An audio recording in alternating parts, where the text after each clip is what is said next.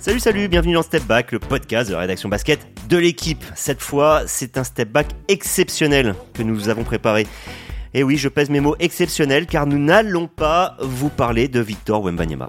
Et oui, comme quoi ça arrive. Hein.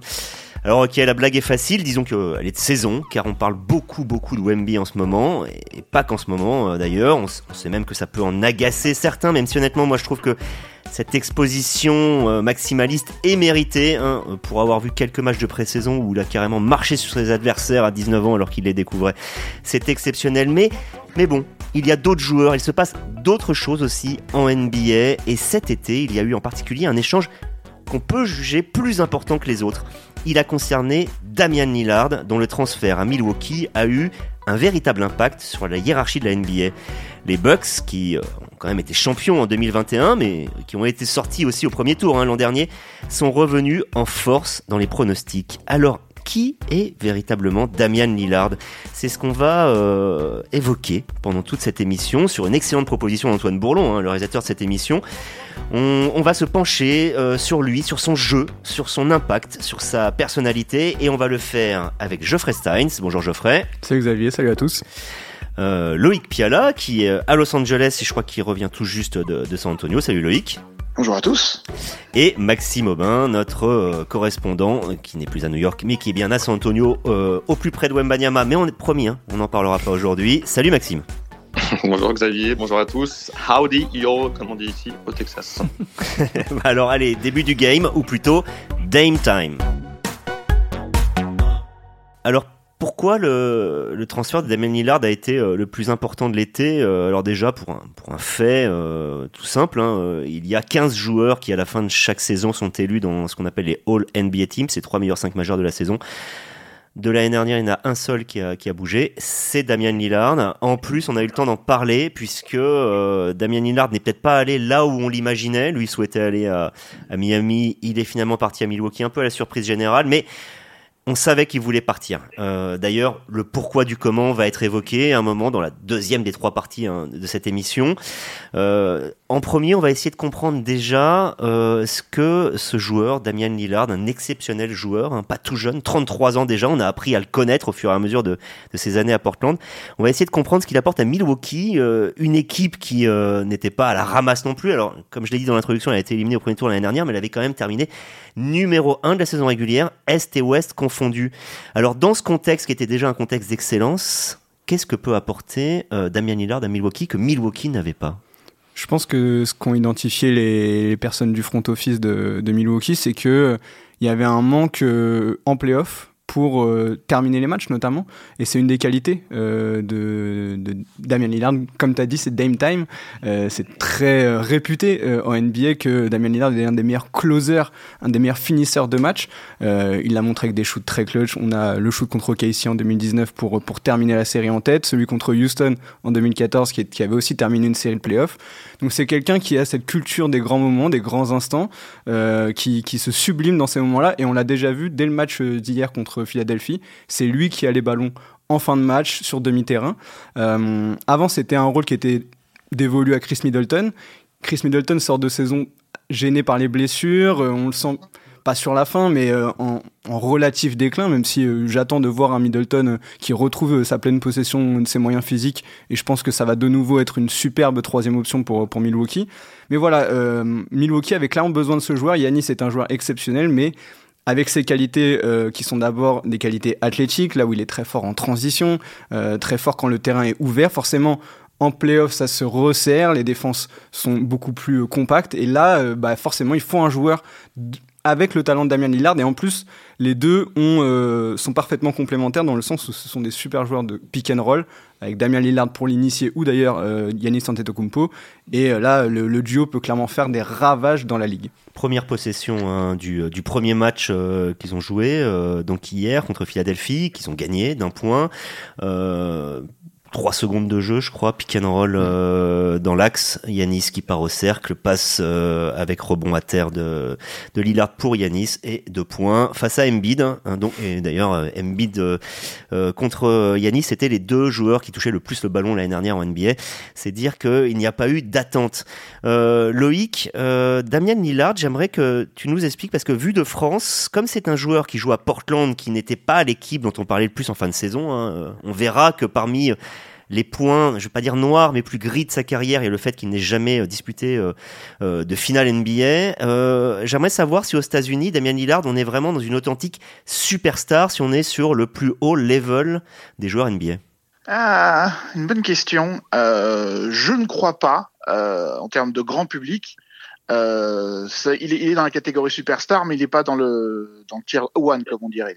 voilà, peut-être un peu un, un, cran en dessous, euh, parce que il y a le marché de, de Portland euh, qui est quand même beaucoup moins médiatique que Los Angeles, que New York, que Chicago, Miami et d'autres. Et Milwaukee va pas améliorer les choses, hein.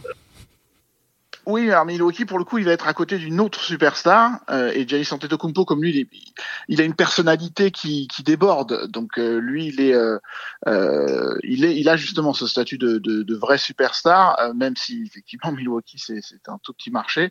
donc ça va lui faire du bien à ce niveau-là, je pense. Damien Lillard, moi, moi, je le classerai pas dans, dans cette catégorie-là sur le plan du jeu, sur le plan du talent. Évidemment, il y a, a aucun doute. il a quand même des pubs, hein, c'est souvent le critère. Il fait une pub pour de la bière, il passe régulièrement à la télé américaine donc c'est quand même, ça montre que c'est pas n'importe qui. Mais il est quand même, voilà, on, est quand même pas sur du niveau Kevin Durant, euh, LeBron James euh, ou même Giannis Antetokounmpo. Euh, Maxime, sur le, profil, euh, je ne vais pas te demander de, rentrer à fond dans les statistiques analytiques. Hein, je sais pas forcément euh, ni ton truc ni, ni le truc de, de step back, mais juste nous dire, c'est un meneur moderne. Certains disent que ce n'est pas un meneur. D'ailleurs, c'est peut-être pas pour rien qu'il jouait avec CJ McCollum pendant longtemps, qui était lui-même un faux meneur arrière. voilà, qu'est-ce que c'est Damien Lillard? C'est un scoreur, c'est un meneur, c'est tout simplement un joueur de basket?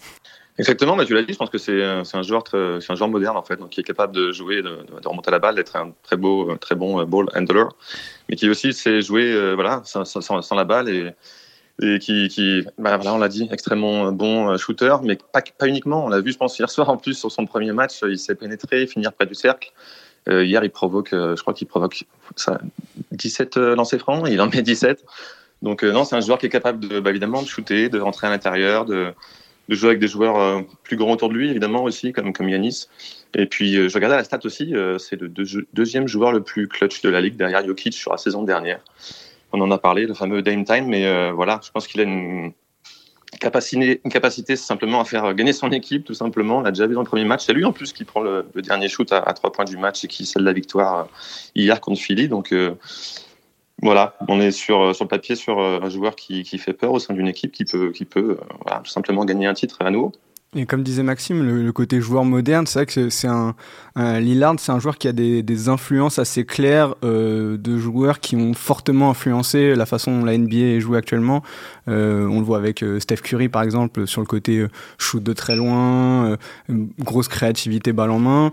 et aussi, il a, j'avais écouté son, podcast avec avec DJ Redick, il avait dit qu'il avait été très influencé par l'époque Rockets, James Harden, Daryl Morey, très basé sur les analytics justement, où il disait nous on avait l'impression de faire un super match, mais on perdait de 15 points parce que euh, eux, ils prenaient que des 3 points ou euh, des shoots près du cercle en ayant vachement rationalisé leur façon de, prendre leur tir. Et c'est vrai qu'on a vu une évolution de Damien Lillard là aussi, où il prend de moins en moins de, de shoot un peu mid-range, et maintenant c'est beaucoup de 3 points, et il a vraiment développé sa capacité à aller chercher des lancers francs, on l'a vu sur le match d'hier, 17 sur 17 comme le dit Maxime, et à, pénétrer, à être une vraie menace près du cercle, et là c'est vraiment très intéressant. T'as bien résumé, hein, puisque euh, hier il prend plus de tirs à 3 points que les 4 autres membres du 5 majeur réunis, il prend plus de lancers, il reçoit plus de lancers francs que tous les autres membres du 5 majeur réunis. Donc 39 euh, points pour un premier match euh, ça arrive rarement. Euh, je crois que c'est un record même pour les Bucks. Voilà, c'est toujours l'histoire avec la NBA. Faut être, faut être prudent. Alors après, dans le dans le Money Time, on en a parlé. C'est un joueur clutch c'est-à-dire que les deux paniers qui marquent, hein, euh, il met un panier en pénétration à un moment, et puis après il met, il met un 3 points sur un léger euh, side back euh, à 3 points. C'est des vrais paniers clutch, hein, c'est-à-dire que ils sont séparés de une minute et demie, mais si on regarde bien, il n'y a pas d'action réelle, il y a, a, y un petit peu de ballon perdu et compagnie, et, et là quand ça se joue, c'est lui qui prend les shoots. Alors il a apporte ça. Euh, après, de l'autre côté, il a été échangé euh, contre Drew Holiday. Alors, il y a eu un certain nombre de, mouvements. Hein. Drew Holiday n'est pas atterri à Portland, mais Drew Holiday était un, joueur qui euh, jouait à peu près pareil. J'ai vérifié, euh, par exemple, en termes de structure de shoot sur euh, ce qu'on appelle les pull-up jumpers, c'est-à-dire les, les shoots après dribble. Il en prend plus de la moitié. Holiday, c'était pareil. sinon, le reste, on est sur de la, sur de la pénétration. On est là juste la différence, c'est que Lillard était souvent défendu plus sévèrement par parce que simplement il avait, il avait moins de bons équipiers à côté, donc il était plus serré et voilà. Mais, euh, mais par contre, ce qu'il n'avait pas par rapport à Holiday, euh, Damien Lillard, c'est euh, la défense. Alors, c'était clairement ce que devait améliorer Milwaukee. Milwaukee l'année dernière en efficacité, c'est troisième en défense, mais onzième seulement en attaque. Donc ils sont allés chercher de l'attaque. Derrière, on voit que Lillard, et là, league, je vais te poser la question. Euh, Lillard, hier, il se cache un peu en défense, c'est-à-dire qu'à la fin, c'est pas lui qui défend sur Tyrese Maxi, hein, c'est Malik Bisley, l'autre arrière. Donc, Damien Lillard, c'est pas vraiment un défenseur, on peut dire ça comme ça? Non, c'est pas forcément sa qualité première, mais puisque tu compares à Drew c'est aussi un bien, bien, bien meilleur attaquant, parce qu'ils ont un peu la même, euh, le, même type de jeu. Euh, Lillard, il est quand même dans une autre galaxie à, ce niveau-là, mais euh, c'est pas pour ça qu'on le fait venir, et je pense pas que ce soit le, un, problème principal pour pour pour Milwaukee. Giannis, il sait défendre plutôt bien de son côté, donc le, ils sont, ils ont fait le calcul de quoi on a le plus besoin euh, c'est euh, quelqu'un qui est capable de scorer, c'est quelqu'un capable de scorer à la fin des matchs. Pour la défense, on peut euh, s'organiser autrement, on peut, on peut défendre en équipe. Euh, du Holiday, peut-être que son apport offensif suffisait pas justement, et que c'est pour ça qu'il préférait changer. Et je crois pas que tu trouves quelqu'un, une seule personne dans la ligue capable de te dire c'est un, un mauvais choix de d'avoir pris Lillard pour remplacer du Holiday. Surtout qu'il a une personnalité qui m'a l'air relativement saine. On est d'accord, Maxime? Complètement, mais euh, je pense que cette fameuse image euh, en 2019 quand il met ce, fameux shoot euh, clutch à la dernière seconde et qu'il élimine, qu'il élimine pardon au et on le voit face caméra alors que tout le monde est dans l'euphorie globale, il saute sauter dessus et lui il regarde la caméra voilà dans le plus grand des calmes, dans la plus grande sérénité. Évidemment, ce qui marque sa carrière pour l'instant, c'est 11 ans à Portland, c'est que voilà, c'est un, un leader serein, calme sur le terrain et qui, qui rassure tout le monde et ça ça va faire évidemment beaucoup de bien à Milwaukee ce côté-là, d'ailleurs, moi, je trouve qu'à Milwaukee, ils ont, ils, ont, ils ont déjà beaucoup de joueurs vétérans qui ont ce, profil euh, assez identique aussi, comme Middleton, comme Brook Lopez. Donc euh, voilà, je pense que c'est une addition en plus aussi de, de ce côté-là et qui, qui, va faire énorme, énormément de bien à l'équipe. Juste pour finir, avant de parler de sa personnalité plus, euh, plus longuement, on a parlé de sa défense, mais il y a aussi une autre chose, moi, qui m'inquiète, qui, c'est son âge et son historique de blessure aussi. Ouais, il a quand même souvent manqué des, des, morceaux de saison. Et là, sur les quatre dernières années, je regardais avant de, en préparant ce podcast, c'est voilà, c'est 66, 67, 29 et 58 matchs. Donc il n'y a, pas une seule saison où il a plus de 70. Donc euh, voilà, il faudra faire attention aussi de, ce côté-là. Même si lui a dit que voilà, il se sentait en forme, euh, aussi en forme que Libron et qu'il était prêt à jouer jusqu'à 40 ans. Voilà, ça reste à, ça reste à voir. D'autant que la, NBA, on en a déjà parlé, a pris des mesures euh, pour éviter que les joueurs majeurs soient trop reposés, notamment dans les matchs à enjeu et donc intensité. Euh, il y a encore à voir, hein, d'ailleurs, s'il sera vraiment euh, appliqué comme, euh, comme règle. Il y a déjà eu un problème avec James Harden, même si c'est un peu périphérique. Geoffrey, je voudrais, je voudrais rester là-dessus. On parlera après avec Loïc de Auckland, de, de, ses origines. Je voudrais, qu'on reste sur un peu ce que c'est que Damien Lillard au présent. J'irai même plus loin que ce que j'ai déjà dit ou ce qu'a déjà dit Maxime. C'est un peu un gentleman, d'une certaine manière. A, on a clairement cette impression-là. Euh, aucune vague euh, en dehors des terrains, euh, que ça soit avec euh, ses coachs, plus, plus généralement ses coéquipiers, les supporters. Il a toujours eu une attitude impeccable, même avec les adversaires. C'est un chambreur, mais c'est pas un, c'est pas un énorme trash talker justement. C'est un chambreur un petit peu froid, qui, ce qui des fois peut être un petit peu, qui peut aussi rentrer dans la tête des adversaires. Euh, mais voilà, c'est quelqu'un qui est très apprécié euh, par ses pairs euh, dans, dans la ligue et qui va certainement en termes de personnalité très bien fitter avec avec Yanis. Là de ce côté-là, j'ai j'ai vraiment aucune inquiétude. Euh, l'un et l'autre vont savoir euh, laisser de la place euh, aux partenaires pour, pour s'épanouir, que ça soit sur le terrain ou, en dehors pour prendre la lumière. Donc, donc oui, sur le papier, en tout cas, Milwaukee a, a pris un profil qui correspond à la fois à sa fanbase parce que bah quand il y a un gars qui vient de Portland quand il va à Milwaukee en termes comme l'a dit Loïc ça va changer de, de température un petit peu mais en termes de marché ça sera à peu près la même chose et il va avoir il va être accueilli comme s'il était déjà de la famille en fait. C'est pas quelqu'un qui arrive d'une franchise où il y aurait en plus une inimitié. Voilà, il passe de l'ouest à l'est. Voilà, c'est parfait. Il arrive dans un contexte où il est déjà euh, déjà adoré parce que ça paraît normal pour, euh, pour des gens comme Milwaukee d'avoir quelqu'un comme Damien Lillard. Et, ça, c'est pour moi un, très gros point positif dans son intégration et pour la suite. C'était pas gagné euh...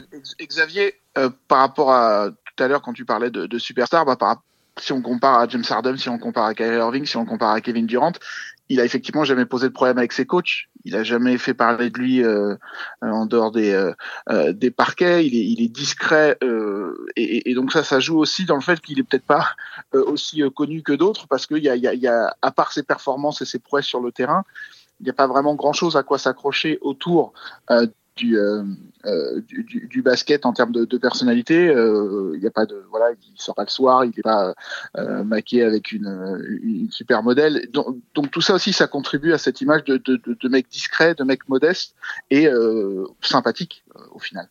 Je reste avec toi Loïc parce que tu voilà tu, es, tu es basé depuis longtemps en Californie que, que j'imagine tu as sillonné euh, et donc lui est originaire de, Californie euh, être ce garçon équilibré euh, c'était pas forcément gagné d'avance dans le sens où il venait d'un milieu qui est, euh, qui est pas facile. Alors, je parle pas de son milieu familial, je parle, je parle du contexte urbain dans lequel il a grandi. Il a grandi euh, à Auckland, dans une, dans un quartier qui est compliqué, qui s'appelle Brookfield.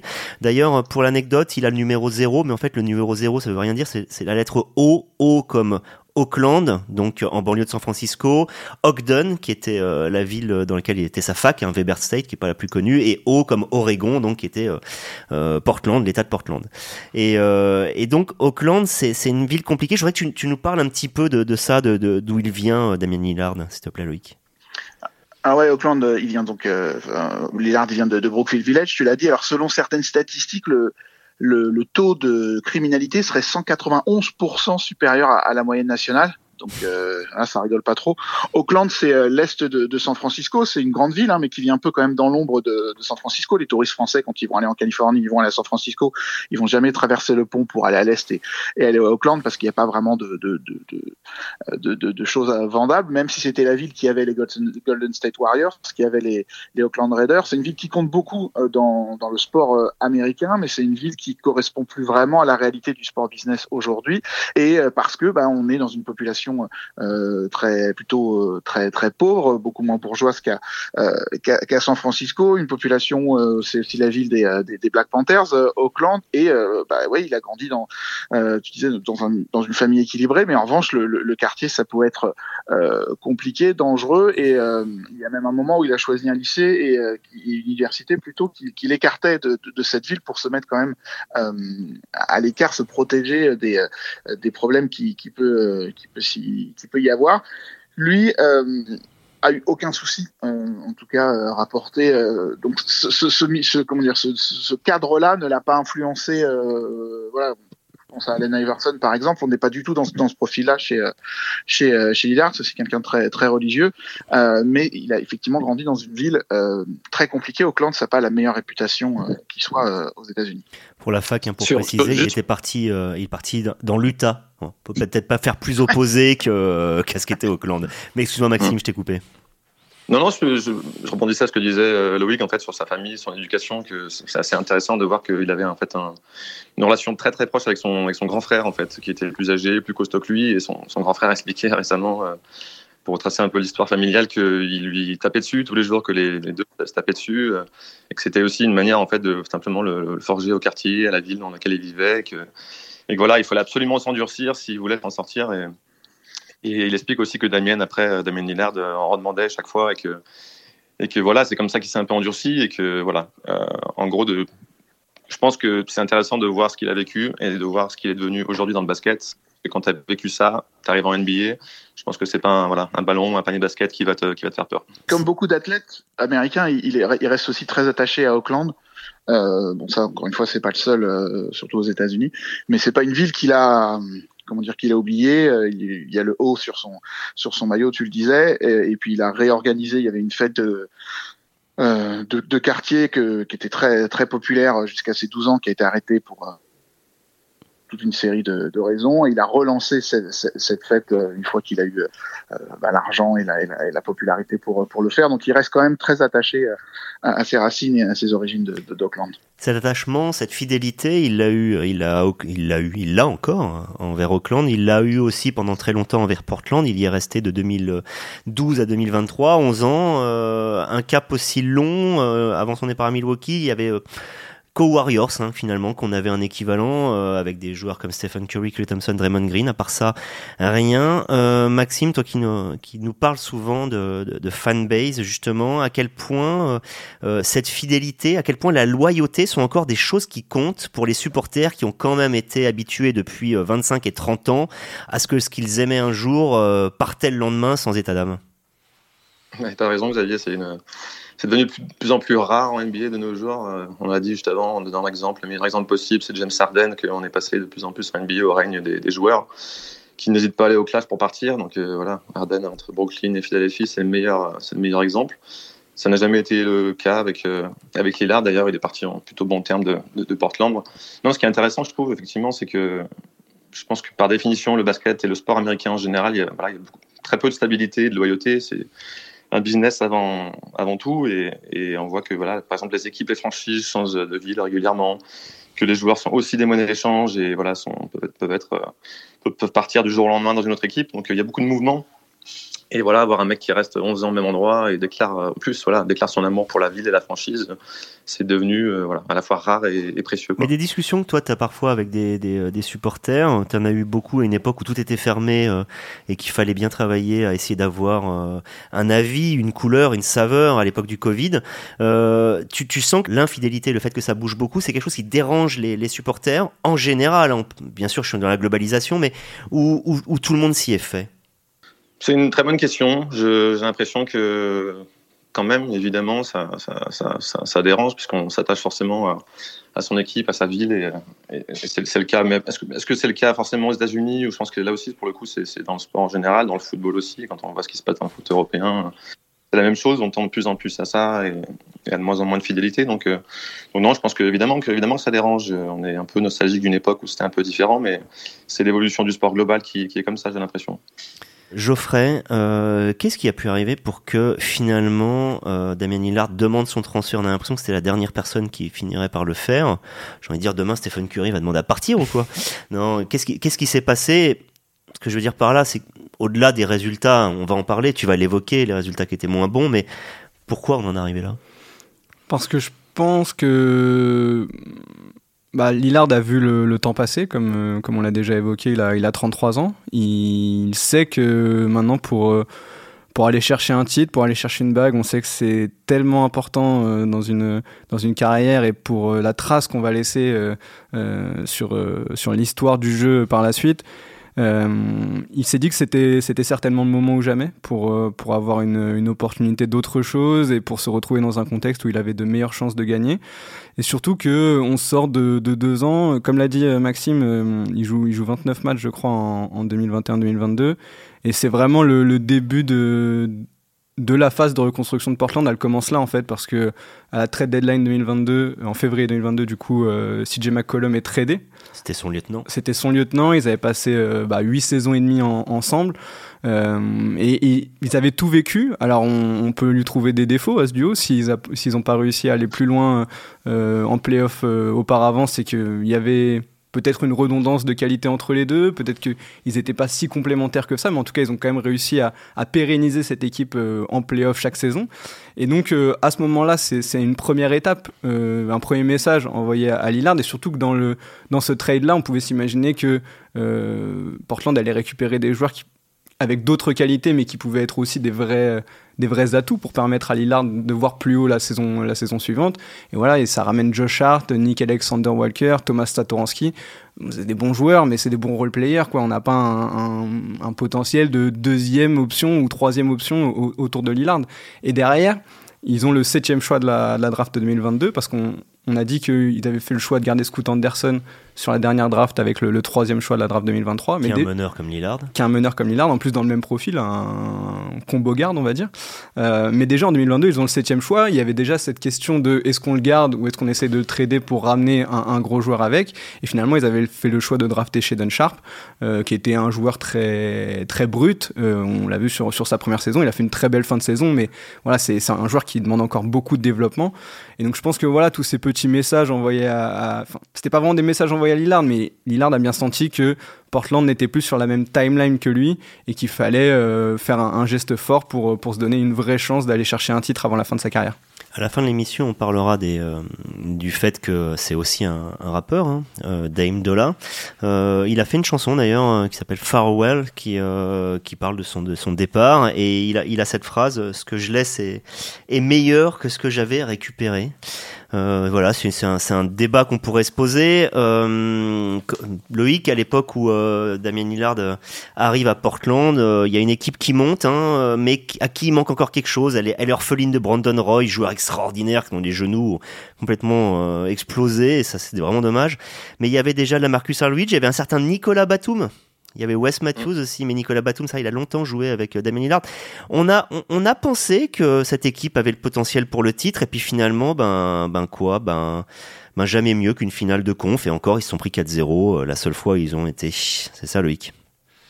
Ouais, mais c'était en 2019, si je me trompe pas. Et, euh, et moi, quand je pense à Lillard, au-delà de, de, de, de, ses actions, hein, justement de, de cette saison-là, le, euh, le, le, panier contre Oklahoma, je, je, me trompe peut-être, hein, mais euh, j'ai vraiment l'image d'un gars qui est tout seul en fait, qui porte l'équipe peut-être plus que dans qu'un autre joueur dans toute la ligue où euh, qu'on a parlé de, de McCollum c'est un c'est un bon joueur mais c'est il n'a pas de voilà il n'est pas un deuxième euh, joueur à son niveau même, même Aldridge quand même finalement aura eu une carrière un peu décevante par rapport à ce qu'on espérait quand il a quand il a commencé à à Portland. Peut-être que cette équipe des, premières années était la, la, meilleure dans laquelle il était à, à Portland, euh, parce que celle de 2019, vraiment, encore moi, c'est l'image que j'ai, c'est vraiment lui qui, qui, la porte tout seul, quoi. Et euh, c'est aussi euh, euh ça, je pense, qui, fait la, réputation de Lillard quelque part. Tu parlais de fidélité, la différence avec Stephen Curry, c'est que Stephen Curry, il a gagné quand même avec Golden State. Donc c'est plus facile de rester dans une équipe quand on a gagné un titre, même si on se dit qu'on en gagnera peut-être plus. là, lui, s'il a 33 ans, effectivement, il a envie de gagner. Et à Portland, euh, ça a plus l'air possible. Euh, peut-être qu'il s'est rendu compte aussi que l'équipe dans laquelle il est aujourd'hui, enfin dans laquelle il aurait été cette année, euh, bah, elle a plus grand chose à voir avec celle de, de 2012, euh, qui était quand même l'équipe en train de monter. Euh, donc il arrive effectivement dans, dans, dans une équipe qui est pas au sommet, mais qui est une équipe avec un gros potentiel. Donc il exagère peut-être un peu dans, dans, dans les paroles de sa chanson oui, tout à fait. On verra. Euh, d'ailleurs, on, pourra discuter. Euh, je, vais, je, vais, demander à Geoffrey peut-être, mais euh, est-ce que c'est le plus grand joueur de, de, de l'histoire des Blazers? Les Blazers, c'est quand même une vieille franchise. Hein. C'est plus d'un demi-siècle dans la NBA. c'est une franchise qui a été titrée. C'est pas un hasard quand on va faire les, à la fin la hiérarchie des meilleurs. forcément, c'est le joueur qui a porté le titre. et là, je sais pas si tu veux le dire. C'est un certain Bill Walton. Voilà, qui a été MVP, MVP des finales. Quand on a eu aussi un Dream Teamer. Clyde Drexler. Bref, euh, il a sa place, mais est-ce qu'on peut vraiment affirmer que c'est le meilleur joueur de l'histoire de Portland? Je pense qu'il est derrière Drexler. Euh, si je devais faire mon classement, après là, c'est très subjectif. Bien sûr, mais... totalement subjectif. Mais, euh, mais oui, je le laisserai derrière, euh, derrière Drexler pour l'impact culturel même qu'a eu Clyde Drexler. Comme tu me l'as dit avant même l'enregistrement de l'émission, toi-même, Clyde Drexler a eu un impact sur toi, donc ça montre bien l'impact. Ah, moi, j'aime la NBA parce que j'ai vu un poster, un poster de Clyde Drexler dans Mondial Basket, je peux bien le dire. Eh ben, ça veut, ça veut tout dire sur, sur son impact culturel. Et, voilà, c'est le joueur qui a joué le plus de matchs sous le maillot des Blazers. Il a emmené les, Blazers en, en finale NBA. Et et je le mettrais quand même devant Bill Walton qui a euh, une, une, legacy, on va dire, un petit peu brouillée avec les Blazers parce que euh, il part dans des conditions où il euh, en gros, il fait la tête, il joue pas pendant toute une saison parce qu'il est fâché avec le, staff médical des Blazers. Et il joue que quatre saisons finalement à Portland. Après, c'est des saisons énormes, comme tu le dis, il est MVP, MVP des finales, il ramène un titre. Voilà, je le mettrais entre les deux parce que voilà, sur la longévité et sur mine de rien, il a réussi à maintenir Portland à un niveau une forme d'excellence, même si c'est c'est pas le top du top, mais une forme d'excellence dans la NBA qui, qui est finalement assez rare. Huit saisons consécutives en playoff, c'est on n'est pas toujours capable de, de réussir ça. Et il est aussi tombé dans une conférence Ouest qui était une des plus concurrents, enfin à une époque les plus concurrentielles. Je pense, il a perdu trois fois en playoff contre le futur champion, les Spurs 2014, les Warriors 2017 et les Lakers 2020. Il perd deux autres fois contre la dynastie des Warriors.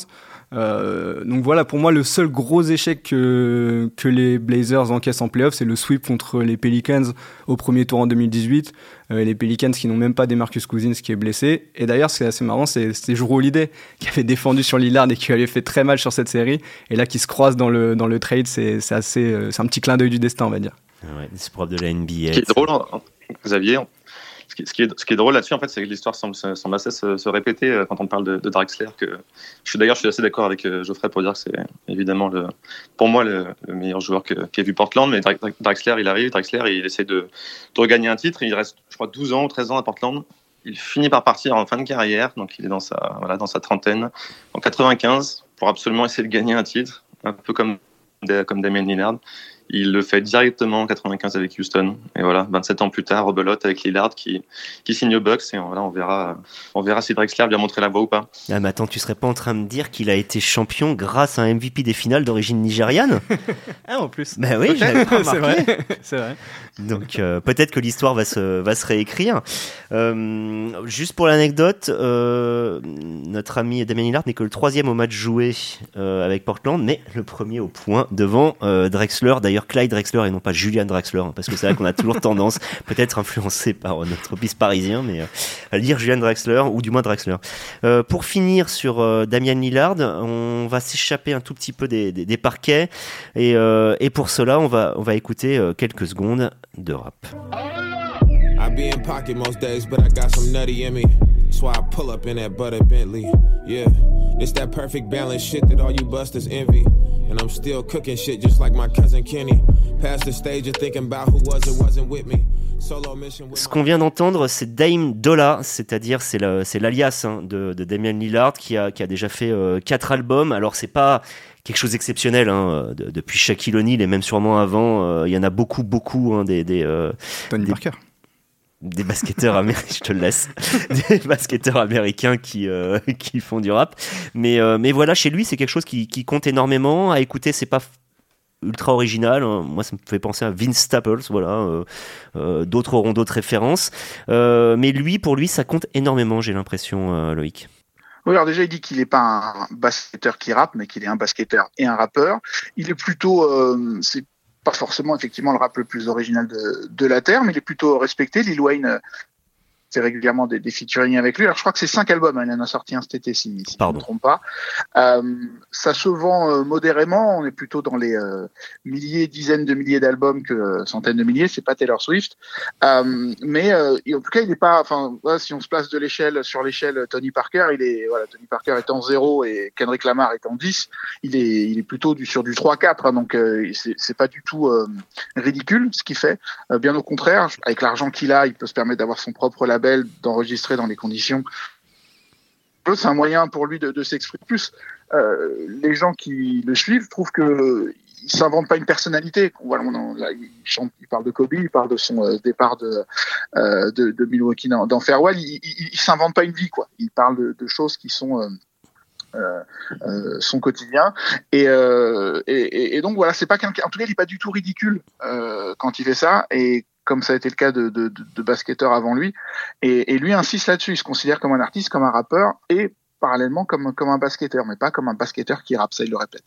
Oui, d'ailleurs, Kobe, euh, je suis tombé sur une version, là, il l'avait enregistré, euh, où lui chantait, et Shaquille O'Neal aussi euh, chantait. C'est toujours intéressant à, à écouter pour avoir un peu un avis, enfin, tout d'un coup avoir les yeux qui s'ouvrent et, et se dire que ces joueurs qu'on est habitué à voir d'une, avec une certaine prestance, d'une certaine, d'un certain caractère, tout d'un coup, quand on entend leur voix, on a une vision un peu différente de, de, de ce qu'ils sont.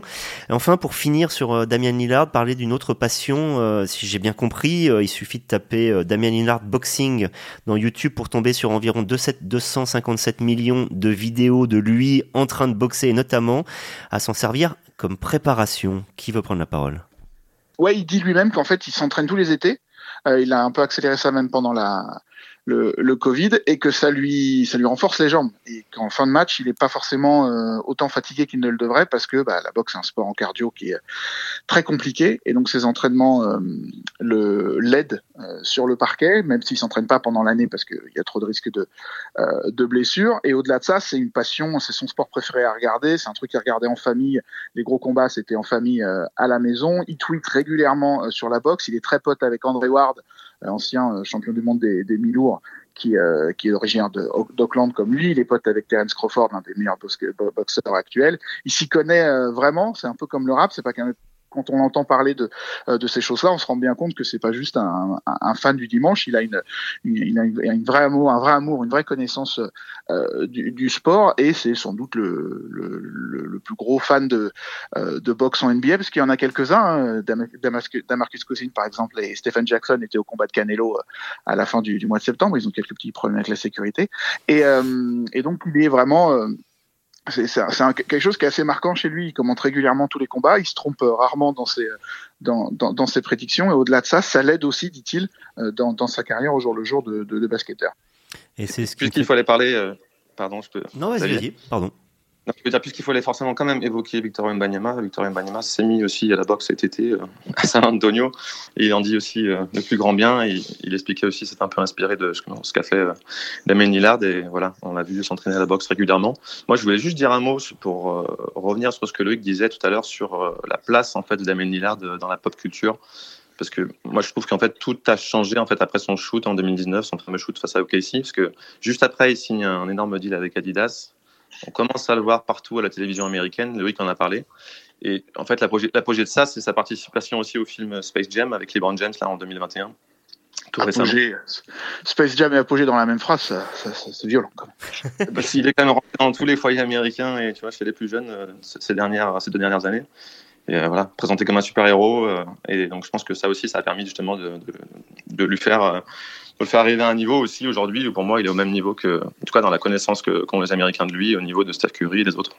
Ce qui est quand même euh, beaucoup dire et je pense une magnifique conclusion pour cette émission. Attention Loïc, hein, euh, ce genre de remarques on dit plus sur ton âge que sur la qualité de ce film. Attention. euh, voilà. Et donc, euh, bah pour finir, j'ai envie de dire la seule question qui se pose, c'est est-ce que Victor Wembanyama affronte bientôt Damian Lillard? Est-ce qu'on sait ça? Aïe aïe aïe, c'est une question pour moi et malheureusement j'ai pas la réponse. Je n'ai pas vérifié aïe. non plus, c'était plus pour la blague qu'autre chose.